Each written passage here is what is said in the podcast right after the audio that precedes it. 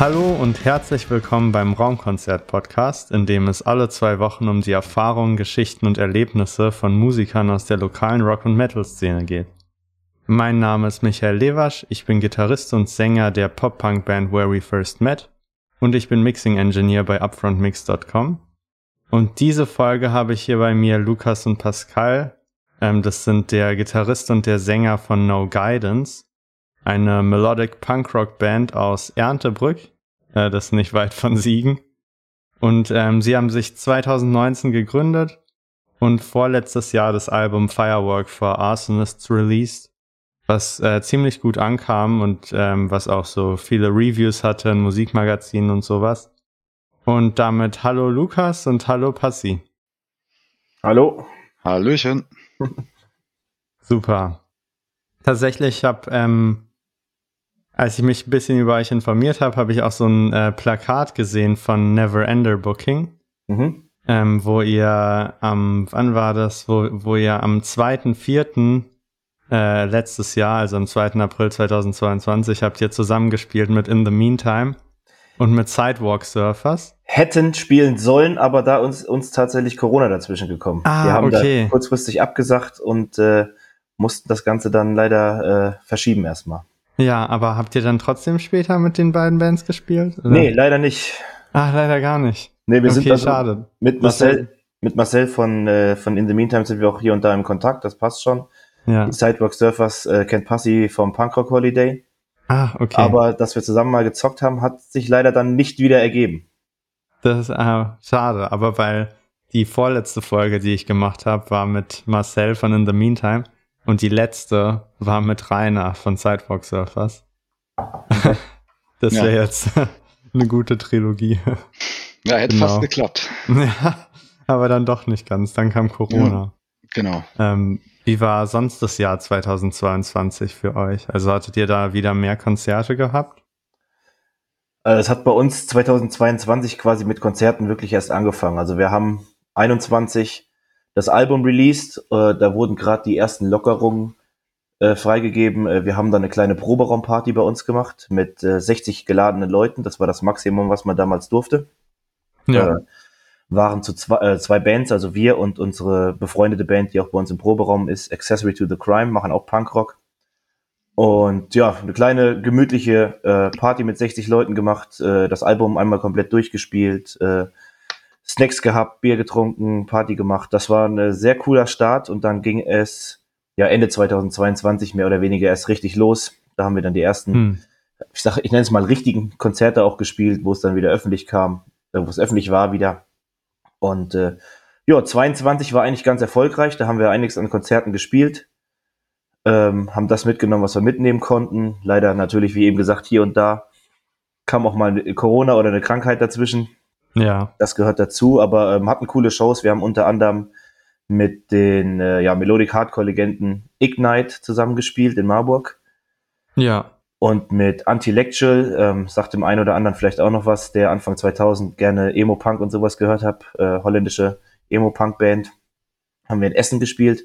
Das waren dann schon diese her herausragenden Konzerte, muss man sagen. Aber im Großen und Ganzen hätte hier und da was mehr sein können an Konzerten, aber man muss halt auch immer so machen. Wir sind alles äh, Leute, die schon Familie haben und äh, da war das nicht so einfach, immer alles zu organisieren, aber wir sind eigentlich zufrieden mit 22. Ja, und mit 23 geht es da gut weiter mit den Konzerten bisher? Ähm, jein, wir haben uns Anfang des Jahres, also ab, ab Februar, mit den Aufnahmen zu unserem neuen Album. Also wir beginnen die Aufnahmen im Oktober erst, haben aber schon zwei Singles aufgenommen. Damit haben wir das Jahr begonnen. Ja. Äh, und dann haben wir uns eine zwei- bis dreimonatige Pause verordnet, weil mein Bruder, unser Schlagzeuger Niklas, äh, ein Kind gekriegt hat und ein Haus gekauft hat, ja. was er am Renovieren ist. Und wenn wir da jetzt noch regelmäßige Proben reinpacken würden, plus Konzerte, wo man vielleicht auch mal dann einen Tag komplett weg ist von morgens bis, bis spät nachts, da ähm, passt das noch nicht so rein. Ähm, haben aber jetzt schon die ersten Shows für, für dieses Jahr auch schon bestätigt. Wir spielen im Sommer auf einem Punkrock-Festival in Bad Laswe. Da spielt unter anderem Straight Line und Veneria. Ah, cool. Ähm, das wird eine richtig coole äh, Sause.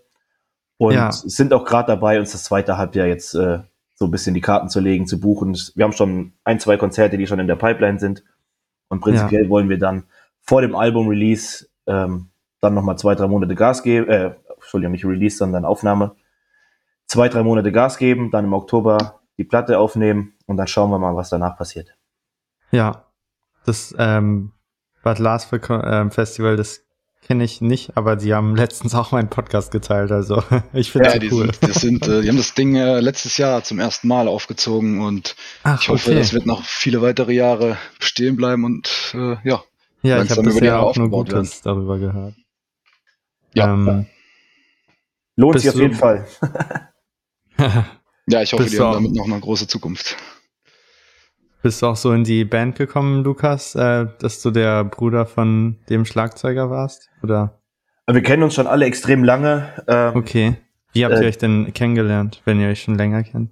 Also, ähm, ja, wie gesagt, mein Bruder war früher ähm, Schlagzeuger, auch in dieser anderen Band, wo ich eben drüber gesprochen habe, Accessory to the Crime.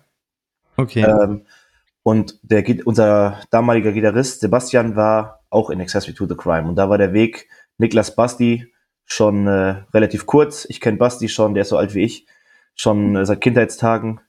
Ähm, ja. Und Passi und ich kennen uns auch schon ja, mindestens 10, 15 Jahren aus dem gemeinsamen Freundeskreis einfach. Und ja, äh, ja da waren die Wege kurz. Ich habe äh, damals noch nicht mit mitgespielt, weil ich ähm, ja nicht so, ja, wie soll ich sagen, der war nicht so eng in dem Freundeskreis verankert, wie Passi und Niklas das zum Beispiel waren und Basti. Und ja. dann haben die zusammen angefangen zu jammen. Und ja, irgendwann hieß es dann, sie wollen gerne ein Album aufnehmen. Und äh, Passi und ich sind halt dadurch, dass wir beide wirklich äh, Punkrock sehr, sehr gerne hören, auch mal ins Gespräch gekommen, ähm, ob ich ein paar Ideen hätte für Songs noch, die ich vielleicht beisteuern könnte. Wir haben mal zusammen äh, gejammt einfach so und dabei ist tatsächlich auch Make It Out Alive entstanden, was so der, der Hit des ersten Albums war, hätte ich jetzt beinahe gesagt. Und äh, ja, da kamen die Jungs dann auf mich zu, ob ich mir das vorstellen könnte, fest einzu, einzusteigen. Und äh, ja, das hat auch funktioniert, denke ich. Ah, voll cool. Ja, ähm, also ja. Der, ähm, äh, Basti und Niklas äh, äh, waren äh, öfters schon mal bei bei Sessions im Proberaum von Accessory to the Crime äh, zusammen mit mir da und wir haben immer irgendwelche Blödsinn, äh, Cover-Songs oder so gemacht. Und äh, dann haben wir irgendwann gesagt, ich glaube, nachdem der Niklas dann letzten Endes die andere Band auch verlassen hatte, äh, dass wir irgendwann wieder Musik machen wollen. Und dann haben wir äh, im Mai 2019 die erste Probe zu dritt quasi gehalten, wo tatsächlich auch äh, ein Song äh, von mir damals gejammt wurde, der am Ende aufs Album es geschafft hat bei der allerersten Probe. Ja. Nice. Ähm, sind, sind all eure Songs so entstanden, dass ihr zusammen jammt? Oder wie, wie macht ihr normalerweise Songwriting? Da gibt's glaube ich, keinen kein, äh, Standardweg zum, zum fertigen Song. Die entstehen echt alle verschieden. Also okay. da wird hier und da mal dran gearbeitet. Manchmal sitzt das direkt im Proberaum bei einem Jam-Versuch äh, und man denkt, boah, ist ein geiler Song. Aber ich glaube, so einen richtigen Standardweg, wie wir Songs schreiben, haben wir nicht. Haben wir bis ja. heute nicht gefunden. Hauptsache am Ende ist das Produkt ganz geil, was rauskommt. Passi, schreibst du dann auch die, ähm, die Lyrics als Sänger? Zu einem Großteil, würde ich sagen, ja. Aber die anderen schreiben auch Lyrics? Das ist cool. also, wir, also ich, ich, wir machen es so, also Passi hat meistens wirklich äh, gute Songideen schon im Kopf, Melodien oder sowas. Ähm, die Gitarrenmelodien oder Gesangsmelodien? Äh, Passi hat tatsächlich Gesangsmelodien im Kopf, die wir dann mit Gitarre vertonen. Und wenn ich Songs okay. schreibe, ist es genau andersrum. Dann habe ich eine, eine Gitarrenmelodie, einen Riff im Kopf vielleicht auch schon eine, eine leichte Gesangsmelodie, die im Hinterkopf so, so rumschwirrt. Ja. Und äh, ja, oftmals hat Passi direkt dann eine Idee darauf, wie man das äh, in, in, ja, in eine Strophe packen kann, in Refrain packen kann und und und. Und dann äh, ja, jammen wir das entweder zusammen, gucken, wo man, wo man äh, Arrangements treffen kann, vielleicht ein Lead-Part da oder ähm, ein Core-Part da oder sonst irgendwas. Äh, proben das zwei, dreimal dann äh, nehmen das gerne mit nach Hause, machen uns Gedanken darüber und in der nächsten Probe hat der eine oder andere dann schon wieder neue Ideen, die wir dann wieder versuchen einzubringen. Also so funktioniert es meistens. Wobei wir jetzt zuletzt bei diesen neuen Aufnahmen war es oft so, dass ich eine äh, ne, ne, ne Riff-Idee hatte, die Passi geschickt hatte. Passi hatte eine Gesangsidee. Wir haben uns so hin und her die Sachen geschickt. Und dann äh, ja, haben wir quasi zu zweit den Song so eben im groben Grundgerüst aufgebaut und dann mit in den Proberaum gebracht und dann wurde er dann da verfeinert letztendlich. Okay.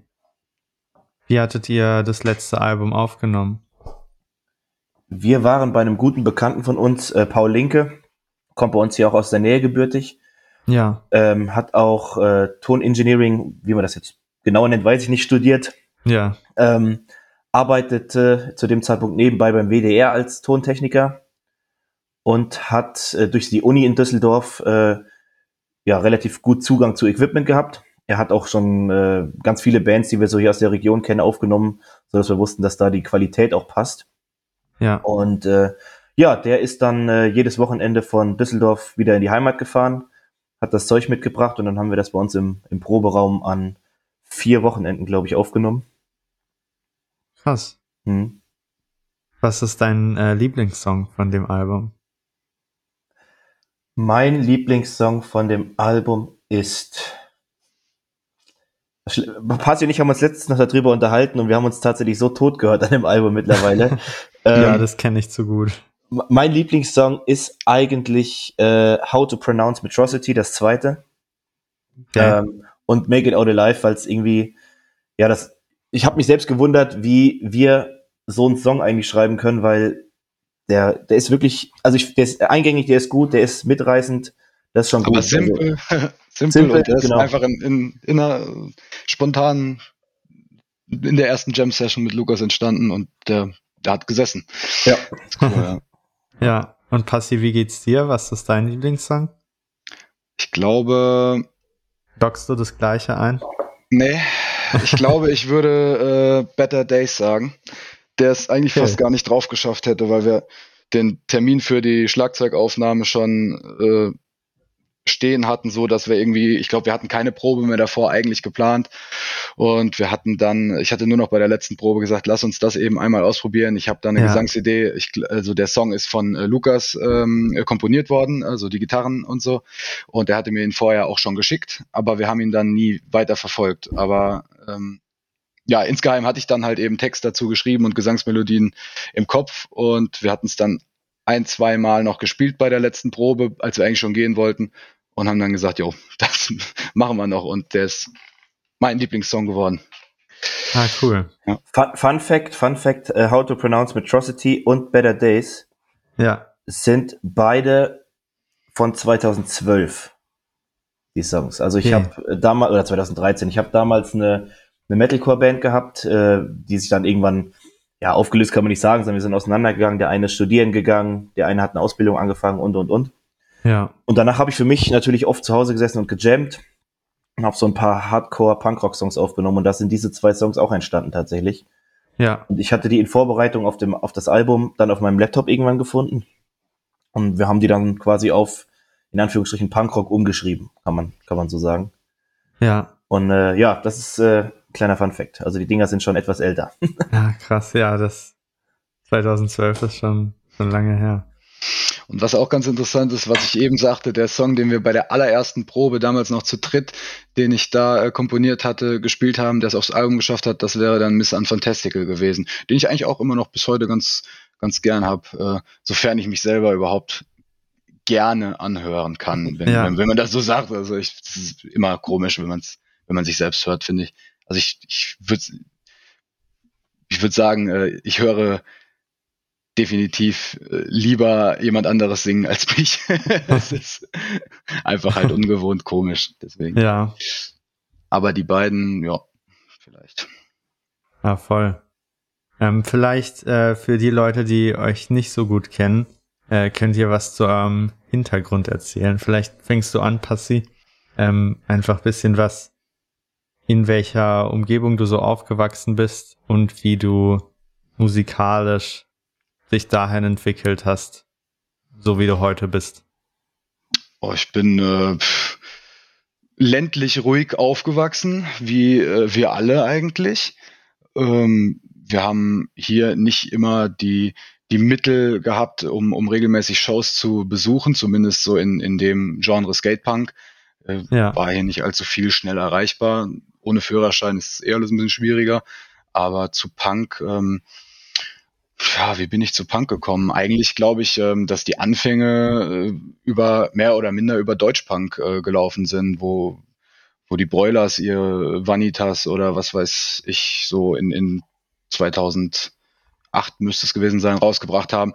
Da hat man über Umwege dann über, über Deutschpunk äh, ist man irgendwann zu, zu englischsprachigen Punk gekommen und hat dann durch das ähm, Grötzrock Festival in Belgien ähm, habe ich da dann eigentlich mehr oder minder meinen Weg Richtung Richtung Hardcore-Punk, Skate-Punk äh, gefunden. Das, das haben wir regelmäßig besucht ähm, jährlich und äh, ja, ich habe dann immer mehr äh, mich in die Materie reingefuchst und die Bands äh, ja angehört, so dass ich dann irgendwann, ich glaube so spätestens 2018 habe ich gesagt, komm, die genau die Mucke willst du auch machen jetzt und habe dann da angefangen Songs zu komponieren und zu schreiben bevor die Band dann.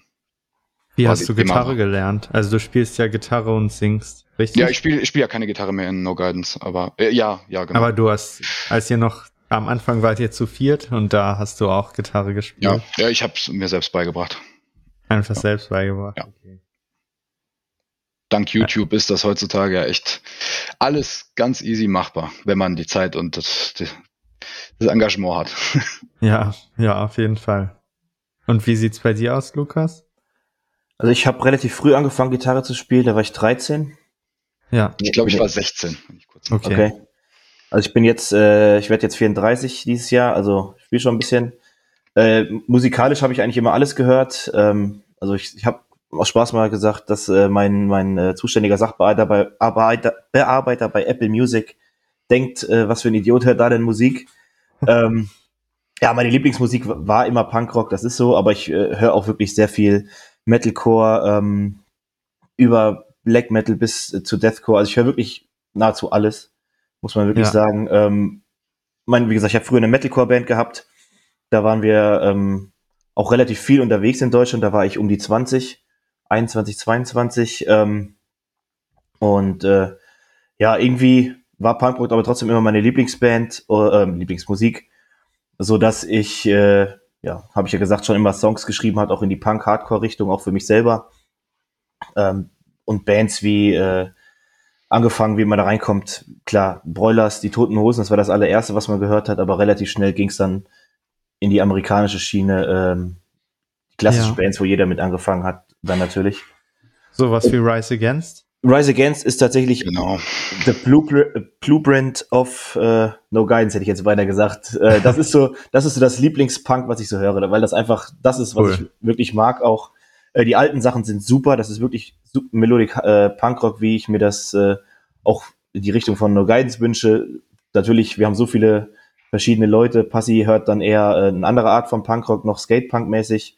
Ja. Ähm, dass das natürlich nicht kein Abklatsch von Rise Against sein soll, was es auch hoffentlich und glaube ich auch nicht ist. Ja. Aber ähm, ja, das ist so das, äh, wo ich dann auch in die härtere Punkrock-Schiene in Anfang, in Anführungszeichen gefahren bin und äh, dann über Bands wie Ignite und so weiter dann immer härter geworden bin. Was ist dein Lieblingsalbum von Rise Against? Revolutions per Minute. Ja, ja, das mag ich auch. Ich habe, ähm, ich mag auch Rise Against sehr, aber ich kannte die alten Sachen gar nicht so richtig. Weil, also mein erstes Album von Rise Against, was ich gehört habe, war Endgame. Okay. Oh, magst du das, das nicht? Ja, das war ja das erste Schlechte. ja, ich fand's gut, war, auch, war aber auch Nein. das erste, was ich gehört habe. Ja. Und dann, ähm, ich bin immer weiter halt nach hinten vorgedrungen. Dann aber dann, immer besser. Äh, ja, genau. Also Appeal to Reason mag ich auch sehr. Ja. Ähm, dann Sufferer in the Witness ja. Mochte ich am Anfang nicht, aber irgendwann schon. Und ähm, das davor, also Sufferer and the Witness war mehr Hardcore als die danach, würde ich sagen. Mhm, auf jeden Fall, ja. Und das davor, wie hieß das zwischen Revolutions per Minute und Sufferer and the Witness? Das mit dem roten Cover. Ja, ja. Ja, äh, da, wo pa äh, Paper Wings drauf ist. Genau, genau, das da. Das war ja, das ist ja noch mehr Hardcore. Ja, das ist geil, ja. Das genau. ist einfach, das, ist, das, das ist mein Lieblingsalbum. Mit, genau, das, mit, da, da, bis dahin Siren, bin ich vorgedrungen und ich dachte mir so, wie, das heißt Siren Songs of Counterculture. Genau, Siren ja, Songs genau. of Counterculture. Und dann dachte ich so, ach, vermutlich, je weiter man nach hinten geht, desto mehr Hardcore wird es und ich muss mir erstmal, ich muss erstmal mit Siren Songs of Counterculture warm werden. Ja. Und irgendwie, letztens habe ich dann Revolutions per Minute angehört und das war gar nicht mehr Hardcore. Das, das war einfach nur so. Ne? Das war Geht einfach so catchier, so raw, ja. einfach mhm. Punkrock. Aber dann wird es wahrscheinlich bei The Unraveling schwierig, was ja, ich das, auch über alles liebe. Das habe ich auch kurz angehört. Das war irgendwie. Das ist halt echt Hardcore-Punk. Äh, ja, also das war raw, vor allem so roh. Aber ich ja. meine so Hardcore. Was ich, was ich mit Hardcore jetzt an der Stelle meine, ist auch das ähm, Tim, der Sänger, dann mehr so guttural singt, also bei Siren Songs und bei Suffer and the Witness und bei Unraveling und Revolutions per Minute singt er wieder ein bisschen ruhiger. Melod also so, melodiöser auf jeden Fall, ja. Die, die genau, ersten Sachen hatte, hatte genau. viele Screams, da waren dann die, die, die Refrains waren dann meistens etwas melodischer, wobei ja. dann bei der, bei den darauffolgenden war es dann generell etwas melodischer, da waren dann die Screams die Ausnahme. Ja. Ja, ja. ja. Also wir haben das damals, äh, als die, als die Revolutions per Minute rauskam, haben wir das gesuchtet tatsächlich. Und ja. äh, die, die Siren-Songs auch. Und ich kann mich auch noch erinnern, als dann die Sufferer and the Witness rauskam. Ähm, damals äh, gab es ja ganz viele Plattformen, wo man die Sachen sich auch runterladen konnte, mehr oder weniger. Und äh, ja. ich weiß, mein Freundeskreis, einer hat sich's runtergeladen, wir haben uns abends getroffen, wie das dann so ist in der Gartenhütte ja. und äh, haben das Album hoch und runter gehört. Also das, äh, wir sind damit wirklich groß geworden mit den, mit den cool. Alben. Wie steht hier so zu den neueren Alben? Also die ganz neuen. Ich glaube, die haben letztes Jahr oder vorletztes auch wieder ein neues Album rausgebracht. Ich werde nicht mehr ganz warm damit, aber ich finde es äh, immer noch absolut solide. Und ich finde auch, ähm, dass das Akustik, was sie da nochmal gemacht haben, also ich, das kann der Tim unfassbar gut. Die Songs, die sie als Band geschrieben haben, ähm, Akustik, äh, da, da ist jeder Song geil. Der kann die so geil umschreiben. Also ja, ja, das, das ganz Neue, das ist nicht so das Beste, was sie rausgebracht haben, aber jedes Album hat so seine zwei, drei guten Songs. Ähm, oftmals verwechselt man das aber auch. Natürlich findet man die alten Alben, die man als erstes oder als zweites Mal gehört hat, eh besser, wenn man auch einen emotionalen äh, ja, Wert damit verbindet. Ja, da ähm, spielt Nostalgie immer eine große Rolle bei sowas, glaube ich auch, ja. Ähm, die Höhepunkte sind auf jeden Fall auf jedem Album da, das muss man sagen. Ähm, ja, nicht, aber ich, ich verbinde nicht so viel damit wie bei den alten Songs. Aber die Alben sind immer noch in Ordnung und auch gut, wobei es, wobei man sagen muss, es gibt, wenn, wenn du Rise Against jetzt nur auf die letzten zwei, drei Alben nimmst, gibt es dann jetzt heutzutage auch deutlich bessere Bands, wobei das Songwriting bei denen halt auch wirklich gut ist. Muss man schon ja. einfach so sagen. Welche neuen Bands gibt's so, die ihr hört aus der Richtung? Gibt's da, gibt's da gute, die, die hörenswert sind? Passiv fang du an am besten. Weiß nicht, definiere neu. Ab wann ist neu? Also. Ja, so ähm, ab gegründet nach 2010, würde ich sagen, ist neu. Ja, also die gibt's ganz sicher, ähm, aber jetzt so spontan, äh, wenn es jetzt wenn wir es wenn wir es groß halten im Skatepunk und, und Hardcore-Punk, dann äh, wüsste ich ganz viele, aber direkt mit Rise Against vergleichen würde ich die jetzt nee, nicht. Nee, nee, einfach so. Ähm, oh ja, da, da habe ich. Äh, so Melodic Punk Rock oder normal Punk Rock. Welche, welche gibt's da zu empfehlen? Much the Same ist überragend gut. Much the ja. Same, okay. Die jetzt auch allerdings auch schon seit Anfang der 2000er. Ja. Aber ähm, ja, neue. Mh, hm, ich würde mal gerade gucken. Ich bin jetzt hier mal auf meinem alten Last FM Profil. äh, da würde ich jetzt so sagen, ich, ich liebe Not on Tour, eine, äh, eine Skatepunk, ja auch Hardcore Punk, eher Skatepunk Band aus äh, aus Israel. Ähm, okay. Mit äh, äh, einer Sängerin als Frau, die Sima, die hat eine unfassbar geile, flexible Stimme. Da, da ist auch, also da geht auch alles an Tonlagen. Ja. Und ähm, Ansonsten finde ich Make War ist eine ziemlich coole neue Band, ähm, die auch auf Fat Records äh, mittlerweile ihre Alben released, also eigentlich ziemlich gut im Kommen sind. Okay. Also gibt's noch, äh, das, das Genre geht noch weiter. Das ist ja gut. Ah, Glück, neue, ja. neue Bands ist immer schwierig zu finden natürlich, aber was ich, was ich eigentlich sagen wollte, ist auch, dass äh, etwas ältere Bands, die äh, super gute neue Alben geschrieben haben ja. die dann qualitativ über, über der Qualität dann von, von Rise Against zum Beispiel stehen. Also das ist halt auch so, dass, dass die auch nicht äh, schlafen oder aufgehört haben, sondern die haben auch weitergemacht und Die stehen zwar vielleicht nicht so im Rampenlicht, wie das Rise Against dann tut, wenn sie wieder auf Tour sind, aber ja. die sind, die haben absolut ihre Daseinsberechtigung und wenn man sich überlegt, warum diese Bands eigentlich bekannt geworden sind, ähm, das war dann wirklich Ende der 90er, Anfang der 2000er oder Mitte der 90er sogar absolut innovativ und äh, das gab es damals, damals noch überhaupt nicht, ne? als das dann alles rausgekommen ist. Wir reden über, über Legwagon zum Beispiel und solche Geschichten, Pennywise. Das ja. war schon, ist schon Wahnsinn dann. Und die sind nach wie vor gut auch, das muss man dann auch sagen. Okay. Und ähm. es gibt auch, besonders in dem Genre, finde ich, ähm, noch so viele Bands, die immer noch bestehen und, und teilweise in Ursprungsformationen sind. Das, das ja. ist so langlebig, dass die releasen heute noch Alben. Schau dir die, äh, die, die Sentence an, die sind boah, 78 oder so, 1978 ja. gegründet und die, die gibt's noch und die stehen auf der Bühne mit dermaßen viel Energie. Also Milos Stimme äh, ist, ist gealtert, aber ist nicht weniger, äh, hat nicht weniger Power heutzutage live und letztes Jahr noch gesehen. Ich finde das äh, auch wahnsinnig schön, dass es in, in dem Genre so ist, dass die Bands sich nicht äh, haufenweise zerstreiten, äh, totspritzen oder, oder whatever. Das, das hat die meisten Bands aus den 80ern, 90ern sind einfach noch da und genauso geil wie immer. Ja, voll. Ähm, wenn ihr, also die Frage geht an euch beide, wenn ihr jeweils ähm, mit irgendeiner Musikerin oder irgendeinem Musiker auf der Welt in einer Band sein könntet, mit wem wäre das und welche Musik würdet ihr dann machen? Also auch wenn es nur für ein Projekt ist oder so, es muss keine große Band sein. Aber wer kommt euch da zuerst in den Sinn?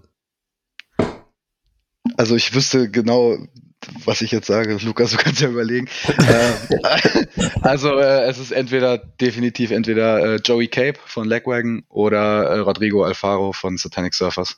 Warum und genau die?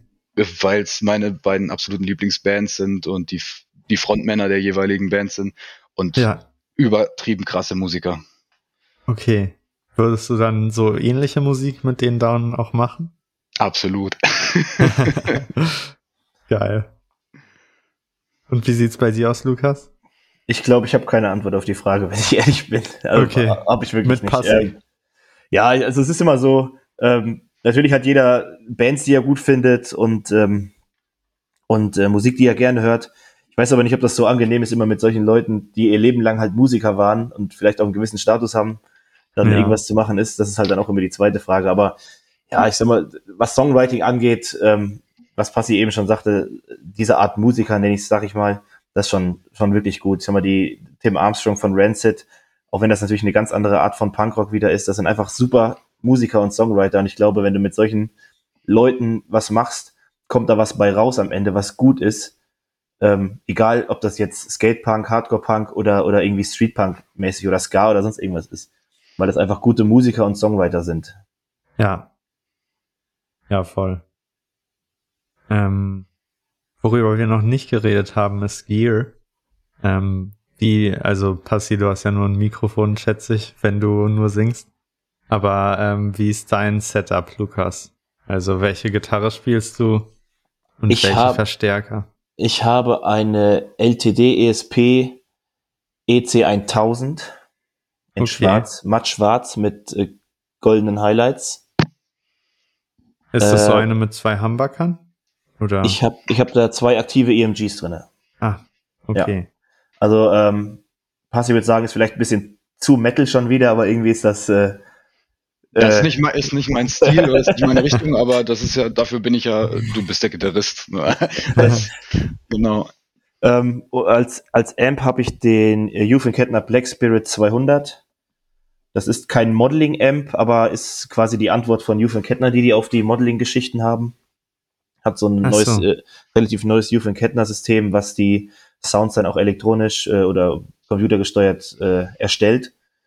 Ähm, ja kommt dem, was eine Röhre ist, extrem nah. Ich hatte früher auch einen Vollröhren-Amp, aber ich habe mich einfach verkleinert. Der, der, der Black Spirit ist, weiß nicht, 50 Zentimeter breit, wiegt 7 Kilo und so, ja. eine, so eine Vollröhre wiegt halt ein bisschen mehr, ist ein bisschen unheimlicher, ein bisschen größer. Ja. Und ähm, ja, ich bin eigentlich ganz zufrieden, weil das, der, der Amp kann äh, den ganzen Sound auch darstellen, den man sich wünscht. Also von, von wirklich verzerrten Sounds ähm, was ich schon mal zu Hause zu Jam nutze, wenn ich irgendwelche vielleicht metallischen Sachen spiele, ja. über die über den No Guidance äh, Sound, den den wir im Proberaum benutzen und auch live, aber auch äh, akustisch eigentlich alles abdeckt oder äh, ohne ohne viel Verzerrung. Okay. Cooler Amp. Als Box nutze ich derzeit von Passi eine Marshall 4x12, weil meine Box äh, hat es leider dahin gerafft. Ähm, okay. Ja, und live letztendlich nutzen wir das dann, was da ist. Also man arrangiert sich ja mit, mit den Bands, wer was mitbringt ähm, oder was die Backline äh, schon da, die schon da ist, vielleicht vorgibt. Und das ja. passt dann auch meistens, ja. Spielst Wenn du schon lange aktive Tonabnehmer? Äh, ich hatte, das ist meine zweite Gitarre mit aktiven. Ich überlege aber gerade, welches die, welches Modell das die erste war. Ich komme auch nicht drauf, tatsächlich. Okay, aber du hast den Sound irgendwie so für dich entdeckt mit aktiven. Ja. Ich hatte noch nie eine Gitarre mit aktiven. Okay. Ähm, ich habe nur, ich, ich war einmal bei Epiphone und meine neueste ist jetzt eine Fender. Mhm. Ähm, aber ja, ich weiß nicht. War, sind aktive empfehlenswert? Ja, aber das ist ein anderes, anderes Spiel letztendlich. Also der, die, die aktiven Tonabnehmer unterstützen ja quasi die Signalaufnahme dann letztendlich von der Gitarre. Ja. Ähm, das ist einfach ein bisschen, bisschen feinfühliger. Das ist natürlich auch alles immer Geschmackssache. Es kommt also, auch immer drauf an, was du für Musik machen willst, ne? Ja. Aber wenn, wenn ich, ich sag mal, wenn ich jetzt noch Gitarrist wäre und mein Setup wäre, äh, nennen müsste, dann äh, würde ich, meine Lieblingsgitarre ist eine, ist eine, eine Orville bei Gibson, äh, Les Paul Custom 85.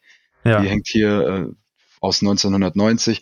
Die hat ähm, ja zwei Hamburger äh, 59er drinne und das ist für mich flexibel genug. Also da könnte ich ähm, könnte ich eigentlich alles mitspielen, äh, was man, was ich mir so überlegen könnte oder was, was, ja. was mir so in den Sinn kommt, ja. Du hast auch Bogera-Amps gespielt, oder? Zumindest habe ich das in den alten Videos von euch gesehen. nee, das ist, ähm, das, das, ist Lukas, das ist Lukas sein Bogera-Amp. Dieses ah, Video, was du da äh, ansprichst, ist in, im Keller von äh, Lukas und Niklas Elternhaus. Ach so, ähm, weil der war angeschaltet auf jeden genau, Fall. Genau, der ist angeschaltet und ich, ich habe auch äh, eine Zeit lang über den gespielt. Ähm, weil wahrscheinlich auf äh, der, der Basti, der andere Gitarrist in dem Video, der hat währenddessen dann wieder über meinen gespielt, der JCM 2000, der da stand. Oder ja, der Engel, das kann ich weiß sein, gar nicht. Ja. Ähm, nee, ich, ich glaube, das war ein Engel. Der, okay, das, dann, dann ja, ja, okay. Nee, dann hatte ich da keinen M von mir drin. Ich hätte eigentlich einen JCM 2000 gehabt, wenn ich äh, okay. äh, auf die Frage antworten müsste. ja, nicht schlecht. Ähm, ich habe auch nur einen Bugera-Amp. Deswegen. Ja, das, ich glaube, das Preis-Leistung bei den Dingern äh, ist ganz gut eigentlich. Ne? Ja. Also ja, ich habe den auch als, als Zweit-App da genutzt. Das, das war schon eigentlich too much für, für uns, fand ich. Aber äh, ist halt ein Metal-Amp fast, muss man fast sagen. Also den kannst du schon ziemlich hoch boostern. Äh, ja. Dann knallt der ganz ordentlich. Ähm, aber für das Geld war das echt eine gute Anschaffung damals. Ja, voll. Ähm, Lukas, spielst du Rhythmus oder Leadgitarre? Ich spiele Lied, wenn man das so sagen kann. Also die, die meisten Leads schreibe ich auch und deswegen kommen sie von mir, aber wenn zum Beispiel ähm, unser Gitarrist, der andere, äh, eine Idee hat für ein Lied, dann spielt er die natürlich. Ähm, ja. So, wir, wir sind da nicht so strikt. Ähm, wenn er eine Idee für ein Solo hat oder sowas, dann darf er den, darf, dann spielt er das, äh, sonst äh, mache ich das, aber wir sind da relativ easygoing. Ja. Benutzt du Pedale? Nee, ich bin da, ich bin da kein Freund von. Ich, ich nutze den, den MIDI-Input, den Jufen Kettner so vorgibt. Da kann ich dann die, die ganzen Sounds, die ich mir vorher einspeichere, die kann ich dann am M einspeichern ah, ja, okay. oder auch per, per App. Äh, kann ich mir dann auf das, auf das äh, MIDI-Board äh, speichern und dann habe so, ich live ja. genau die Sounds, die ich mir vorher ausgesucht habe. Das ist cool. Dann kann man, glaube ich, auch schneller umswitchen. Genau ja. das und äh, ja gut, es gibt äh, so, so Pedalboards und sowas, das ist halt auch eine Religion unter Gitarristen teilweise, ne? Ja. Und äh, ich bin da nicht so tatsächlich. Also ich habe auch nie, nie irgendwie eine Verzerrung oder ein Distortion oder ein Fass noch verwendet. Ich habe immer das genommen, was der, was der M letztendlich vorgibt. Ja. Und äh, ja gut, im Studio ist alles möglich letztendlich, aber äh, es muss auch irgendwie live umsetzbar sein. Ja.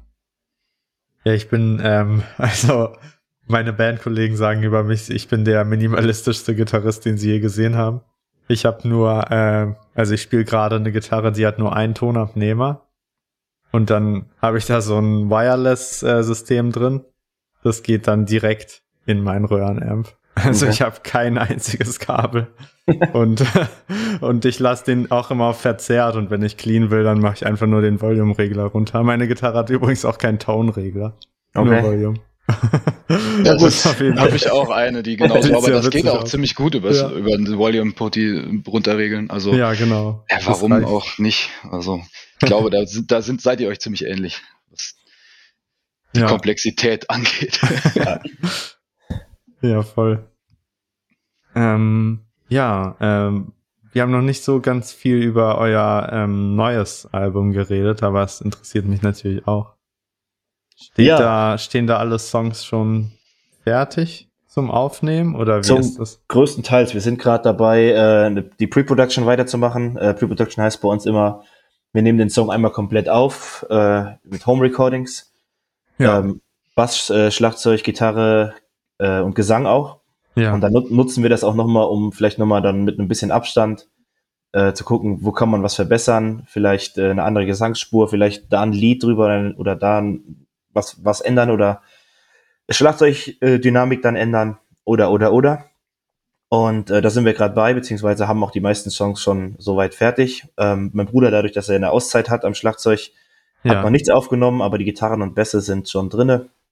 Ähm, ja, wenn wir das gemacht haben, dann, äh, wie gesagt, mit ein bisschen Abstand schauen wir uns die Songs an und wenn wir was ändern müssen, machen wir das dann zusammen äh, bei den ja. Proben, die dann, die dann, dann demnächst wieder anstehen. Aber das klingt ziemlich schlau. Ähm, mit, mit welchem Abstand? Also habt ihr da irgendwie einen Zeitraum? Nehmt ihr es auf und einen Monat später hört ihr es dann an oder wie macht ihr das? Jeder, wie er, wie er das denkt eigentlich. Also Ach so, das, ihr, ihr habt die Dateien dann online und jeder kann sich genau, irgendwann mal wieder Drive anhören. Und, okay. ja.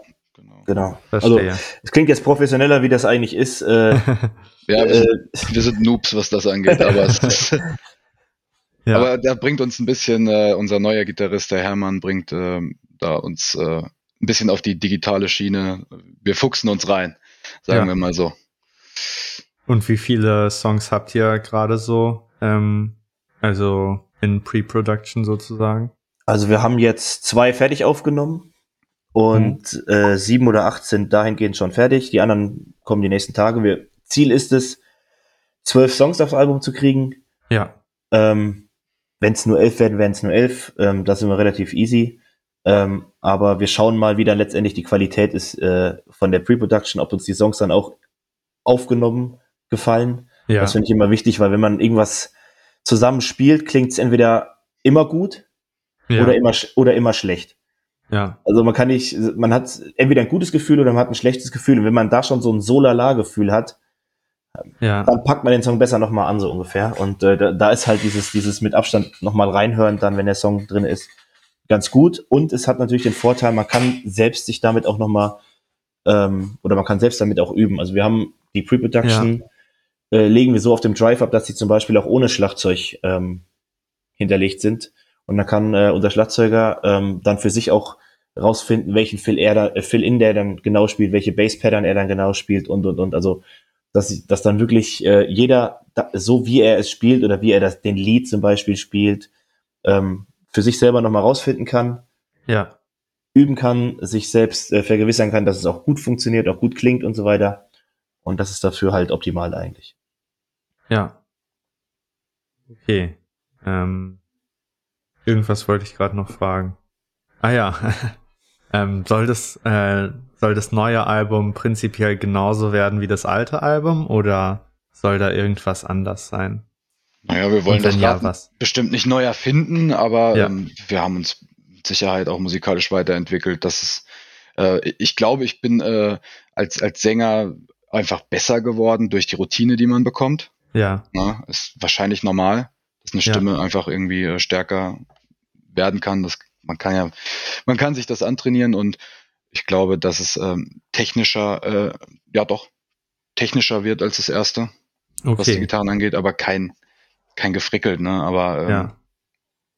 Wie, wie ist euer Gefühl? Feiert ihr es schon mehr als das alte? Also ich auf jeden Fall, aber wir haben uns halt, wir haben ja eben schon gesagt, wir haben uns extrem satt gehört an der ganzen Geschichte. ja. Ähm, ja, also ich, ich bin auch der Meinung, was Passi gesagt hat, dass es so von musikalisch ein bisschen besser geworden ist, weil man auch ja zusammen ja auch wächst und zusammen seinen, seinen Groove irgendwo findet. Ja. Ähm, ich glaube aber auch, dass es ein bisschen härter geworden ist, weil ähm, das ist so, weil viele Riffs halt dann auf, aus meiner Feder dann auch stammen. Ähm, und ich schreibe halt einfach härtere Songs, wie es Passi zum Beispiel macht. Passis Songs sind dann eher in die Punkrock-Schiene, die klassische Punkrock-Schiene und meine gehen dann schon wieder in die, in die andere Richtung so ein bisschen. Ja. Und äh, da die Mitte zu finden, ist uns, glaube ich, ganz gut gelungen, wobei es den einen oder anderen härteren Song gibt und es gibt den einen oder anderen ja, lockereren Song dann auch dabei ja. drauf. Ja. Was der Riesenvorteil einfach ist, wenn, wenn, äh, wenn man verschiedene äh, Komponisten und, und Ideen halt einfließen lässt. Ne? Das ist einfach ja. die Abwechslung, die ja, äh, dann am also Ende sich auf dem Album widerspiegelt. Ja. Die Wobei, also der Lukas schreibt natürlich jetzt auch einen Großteil, äh, komponiert natürlich einen Großteil der Songs auch äh, jetzt, also wenn wir, ich sag mal, wir haben glaube ich 14 Songs in, in, in Mache und zehn davon sind äh, von ihm auf äh, Gitarre komponiert worden und vier vielleicht von mir. Aber am Ende äh, macht es doch irgendwie die Mische von den verschiedenen Einflüssen, die dann ins Album reinkommen. Ja. ja. Bringt Abwechslung rein. Was ist so äh, euer Favorite Song von den neuen bisher? Habt ihr da was?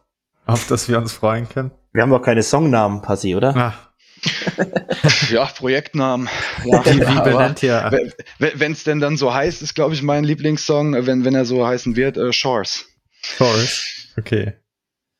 Ja, also das heißen die äh, immer, immer ganz, ganz sonderbar. Äh, super schneller Song. Äh, gibt, Zum Beispiel. Äh, also, ja, nee, also, keine Ahnung. Also ich finde es ich find's halt, ähm, es ist schneller im, ja. im Großen und Ganzen. Und das ist okay. sowieso, ist ja meine, das haben wir eben schon festgestellt, ist sowieso meine Richtung.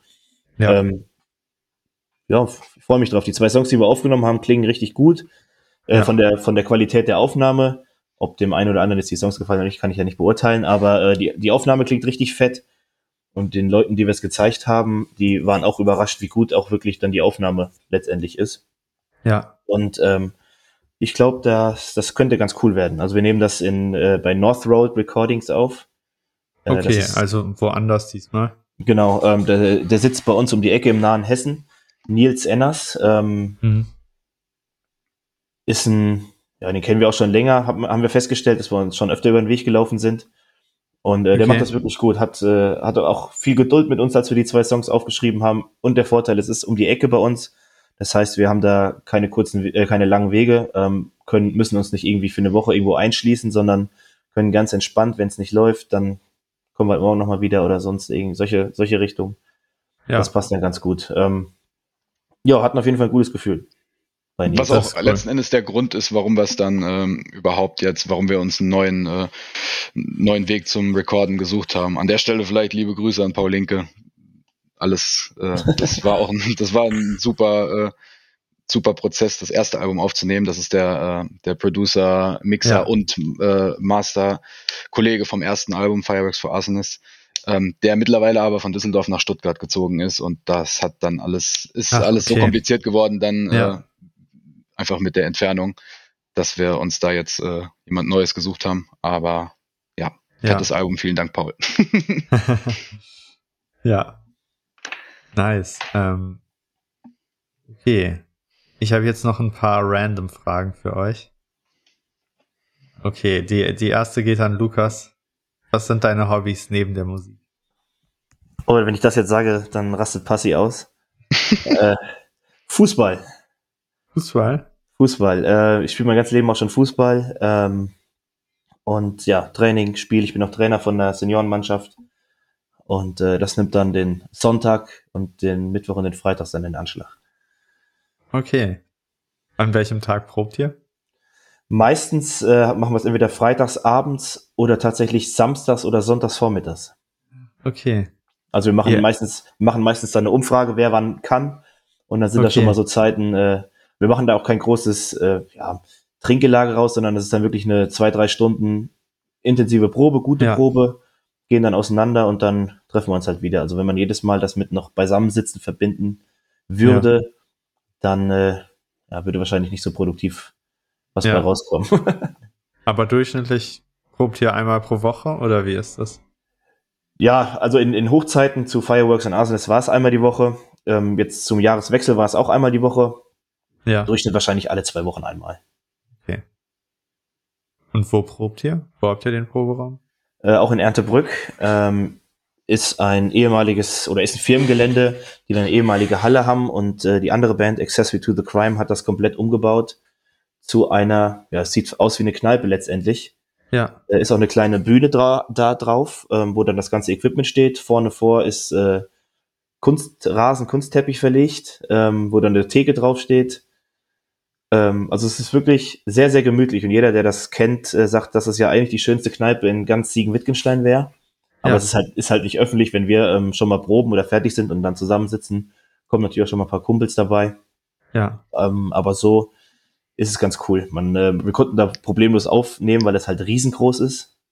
Äh, ja. Schlagzeug haben wir dann in die Raummitte gestellt. Es ist auch äh, mittlerweile etwas besser gedämmt, wie es vorher schon mal war. Im Winter, die Winter sind kalt, das kann ich schon mal sagen und die Sommer ja. warm. Aber ähm, ja, es ist einfach super gemütlich, es ist kein, kein Rumpelraum, es ist, es ist, wir stören da niemanden, weil es wie gesagt ein Firmengelände außerhalb ist.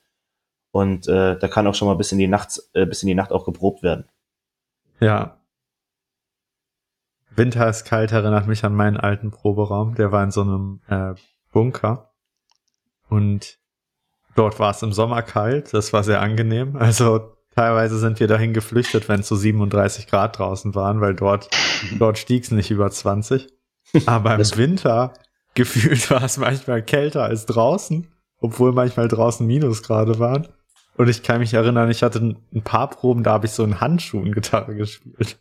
Das war crazy. Du. Also man trifft, man trifft dann sehr wenig. Also Rhythmus ja. geht noch, aber Lied. es gibt nichts Schlimmeres, als mit eiskalten Händen Gitarre zu ja, spielen. Ja, genau, dann ist alles noch so ganz langsam.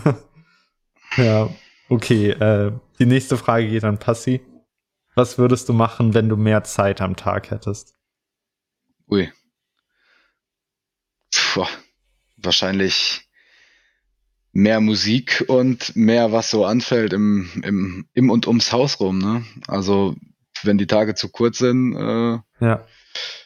dann äh, ich hätte jetzt, ich hätte jetzt keine, keine richtige Antwort, was ich jetzt Neues beginnen würde dann, aber äh, ich, ich würde mir generell wünschen, dass ich mehr Zeit am Tag hätte, als ich es habe. Wer tut das nicht? Ja. Würdest du mehr Musik machen oder mehr Musik schreiben? Ähm, das geht ineinander über, oder? Ja, ja. Also, also ich würde beides immer. dann, ja, doch, ich okay, würde mehr schreiben und somit auch machen, ja. Okay. Ja, ich meine, ich meine machen im Sinne von spielen. So andere hm. Songs spielen oder neue Songs schreiben. Ja, ich, Aber ich, ich schreibe, ähm, ich schreibe auch oftmals Songs, während ich die spiele. Also während, also ich schreibe, im, im Schreibprozess wird quasi äh, am Schreibtisch gesessen mit einer Akustikgitarre, einem Blatt Papier und einem Kuli quasi, ne? Also ja. dann spiele ich und mache Musik. Also ja, beides würde ich definitiv mehr machen. Wenn du Songs schreibst, äh, schreibst du dann quasi die die Text und den Text und die die Grundharmonie oder wofür du die Gitarre benutzt gleichzeitig? Äh, oder ja. oder spielst du erstmal, findest du erstmal irgendwie vier Akkorde also ich, ich, schreibe entweder, wenn die Songs äh, auch von mir komponiert werden, schreibe ich entweder gleichzeitig. Ja. Äh, wie, wie ich gerade gesagt habe, mit, mit Gitarre äh, und Kuli und Blatt. Ja. Oder ich habe einen fertigen Text und komponiere dann Musik dazu. Also ich komponiere, okay. komponiere nie erst Musik oder einen Riff und schreibe dann Text. Dafür äh, ist dann letzten Endes auch äh, äh, ganz geil, dass dann Lukas zum Beispiel die, die, äh, die Kreativität für, für, ein, für ein Riff oder ein Solo oder so dann äh, noch nachsteuert bei meinen Songs. Okay. Weil das zu schwierig ist, ähm, noch irgendwie Text zu finden, wenn es schon einen Riff gibt. Äh, nicht unbedingt, weil bei, bei Lukas seinen Songs mache ich das dann ja so, dass ich Text dann darauf schreibe. Ah ja. Ähm, aber ich habe es einfach so noch nie gemacht, wenn ich ähm, ja weil ich halt meistens irgendwie direkt eine Idee habe, über was ich schreiben will oder eben ja schon geschrieben habe ja. dann, äh, dann, dann gucke ich dann irgendwie spontan, äh, was dazu passen würde und ne, zu meiner Idee. Über welche Themen schreibst du so? Ähm, ich schreibe oft über die einfach mir wichtigen Themen und Anliegen. Also es gibt, geht oft um, um soziale Gerechtigkeit, ja. ähm, äh, immer, immer Antifaschismus. Ja. Viel pro Working Class Mucke einfach. Ähm, ja und auch viele persönliche Erfahrungen und Erlebnisse irgendwie äh, werden verarbeitet oder oftmals also verschleiert mit eingebracht, sagen wir mal so. Ne? Ja. Ja. Cool. Okay, ich habe noch eine Frage, die geht an euch beide, aber zuerst an Passi. Ähm, stellt euch vor, ihr habt eine Werbetafel irgendwo neben einem Proberaumkomplex. Also da kommen immer Leute rein, Musiker und sehen immer diese Werbetafel, so eine große. Und ihr könnt irgendwas darauf schreiben. Also es kann ein Wort sein oder äh, mehrere Worte oder ein Zitat, wenn euch sowas wichtig ist. Oder halt ein Bild, ähm, was auch immer. Was würdet ihr auf diese Werbetafel machen?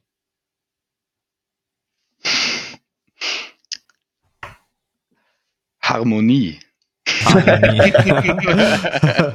okay, nicht schlecht, nicht schlecht. Äh, kannst du das irgendwie erläutern, was du, was dir dafür Gedanken kommen, wenn du das sehen würdest? Äh, positive, oder? Also ähm, ja. Keine, keine Diskussionen, keine Streitigkeiten und äh, einfach good feelings. Ja. Ich find's cool. Was würdest du schreiben, Lukas? Passi ist tatsächlich der, der positivere von uns beiden. Das muss man, muss man, das sieht man in den Songs, ähm, in, den, in den Textpassagen, die Passi schreibt oder die, die Ideen oder Textpassagen, die ich dann schreibe, sieht man das ganz deutlich.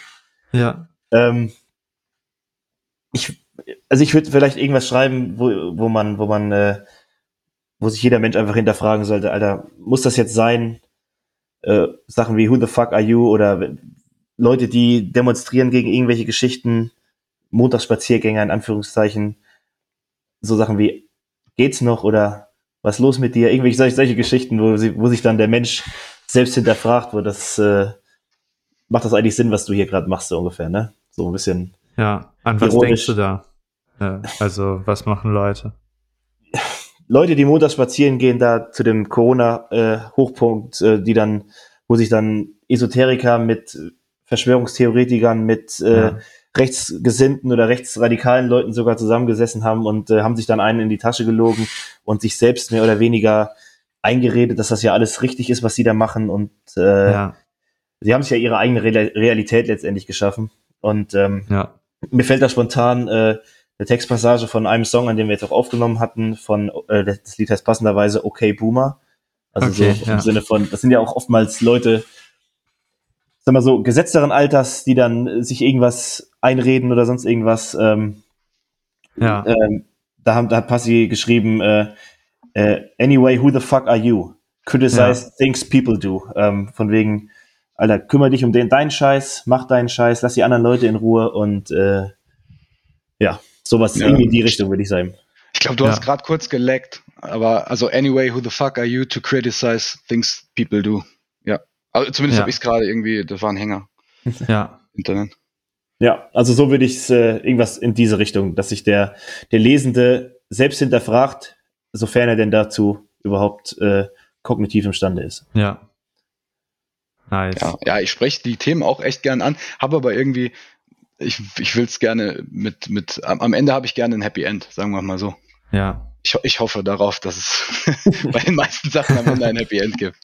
Ja, ich finde es sehr witzig. Ähm, ja, ihr habt jetzt mehrere Songs äh, aus dem von Firework, äh, Fireworks for Arsonists angesprochen. Ich glaube, wir haben über fünf, sechs Songs geredet. Ich hatte mir Textpassagen von fünf rausgeschrieben, weil mhm. ihr die auch auf Instagram gepostet hattet.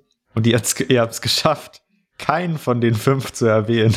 Das war ja auch gerade also, von einem neuen Song fürs neue Album. Ah, okay, das okay, war nicht auf Fireworks for Us ah, zu finden. Ja, ja was, was, hast, was hast, du dir rausgesucht? Äh, die, ähm, ich habe ähm, die Posts, wo ihr immer einzeln zu sehen seid. Ähm, da war einmal eine Passage von Lighter Smokes and Bottles, einmal The One Percent, einmal Begin to Smile, Running Out of Fuel und No Heroes. Mhm. genau ja. die fünf habt ihr geschafft, nicht anzusprechen. Ja, aber wir, wir, denk, wir, denken nicht mehr so viel über das, über die ja. alte Platte nach, ja, weil. Ich verstehen. Äh, das ist gegessen. Wo, wobei das äh, textlich natürlich auch immer noch so steht. Ja. Wie's, also, also da stehen wir natürlich hinter. Ja. ja, das ist so. Ja. Voll. Okay, ähm, dann haben wir jetzt über eine ziemlich, äh, eine ziemlich große Menge an Sachen geredet. Gibt es noch irgendwas, was ihr gerne teilen oder besprechen würdet? Irgendwelche Schlusskommentare Oder irgendwas, was die Zuhörer machen können an dieser Stelle?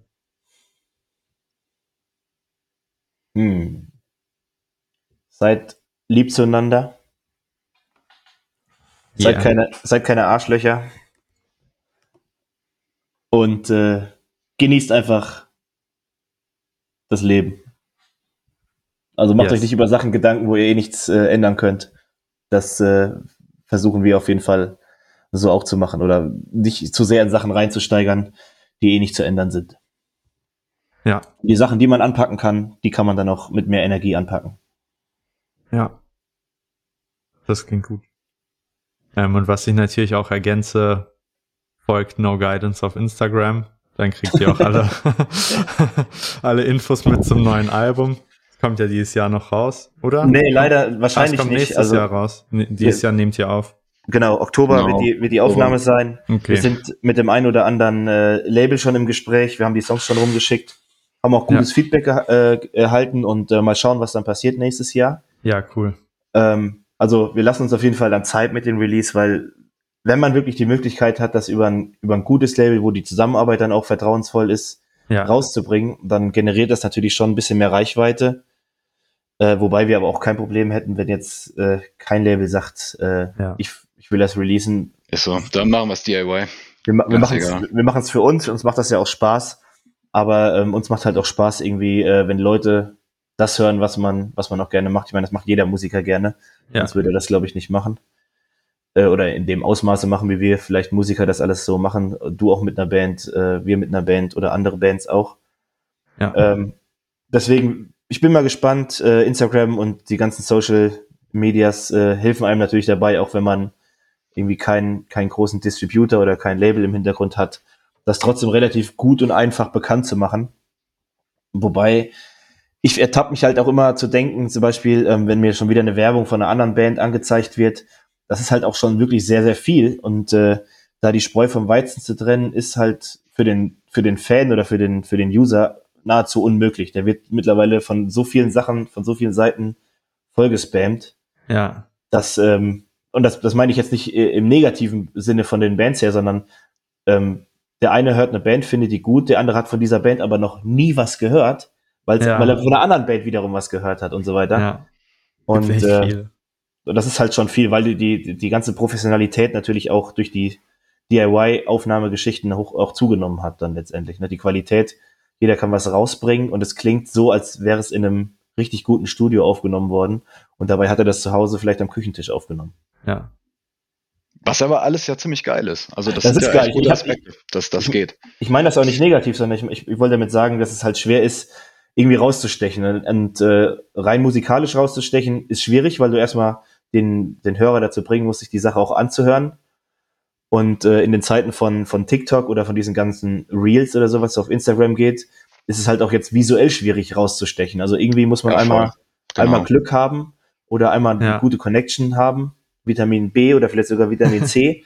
und dann, dann ist das deutlich einfacher, sagen wir es mal so. Ja, und man muss auch sagen, was also musikalisch das betrifft, vielleicht von mir als Schlusswort, ist es halt eben auch, ähm, jetzt nochmal das Rad neu zu erfinden, ist natürlich auch wesentlich schwieriger, als das Ende der 60er, 70er, 80er war, weil mittlerweile hat jeder, also wurde schon alles irgendwo, irgendwann, irgendwie mal gespielt. Ne? Das ist einfach so und äh, ja, ja deswegen. Äh, Aber eventuell dachten das die Leute Ende der 60er Jahre auch. Also. ja, das kann sein, aber da haben die gerade 20 Jahre lang äh, eine E-Gitarre überhaupt spielen können. Ja, das stimmt. Und ja, deswegen. Okay. Dann auf jeden Fall äh, vielen Dank für eure Zeit heute. Es wäre sehr nice, mit euch zu reden. Und vielen Dank. Ähm, vielen Dank für die Einladung. Hat Spaß gemacht. Sehr gerne und auch an alle Zuhörer da draußen. Vielen Dank fürs Zuhören und bis zum nächsten Mal.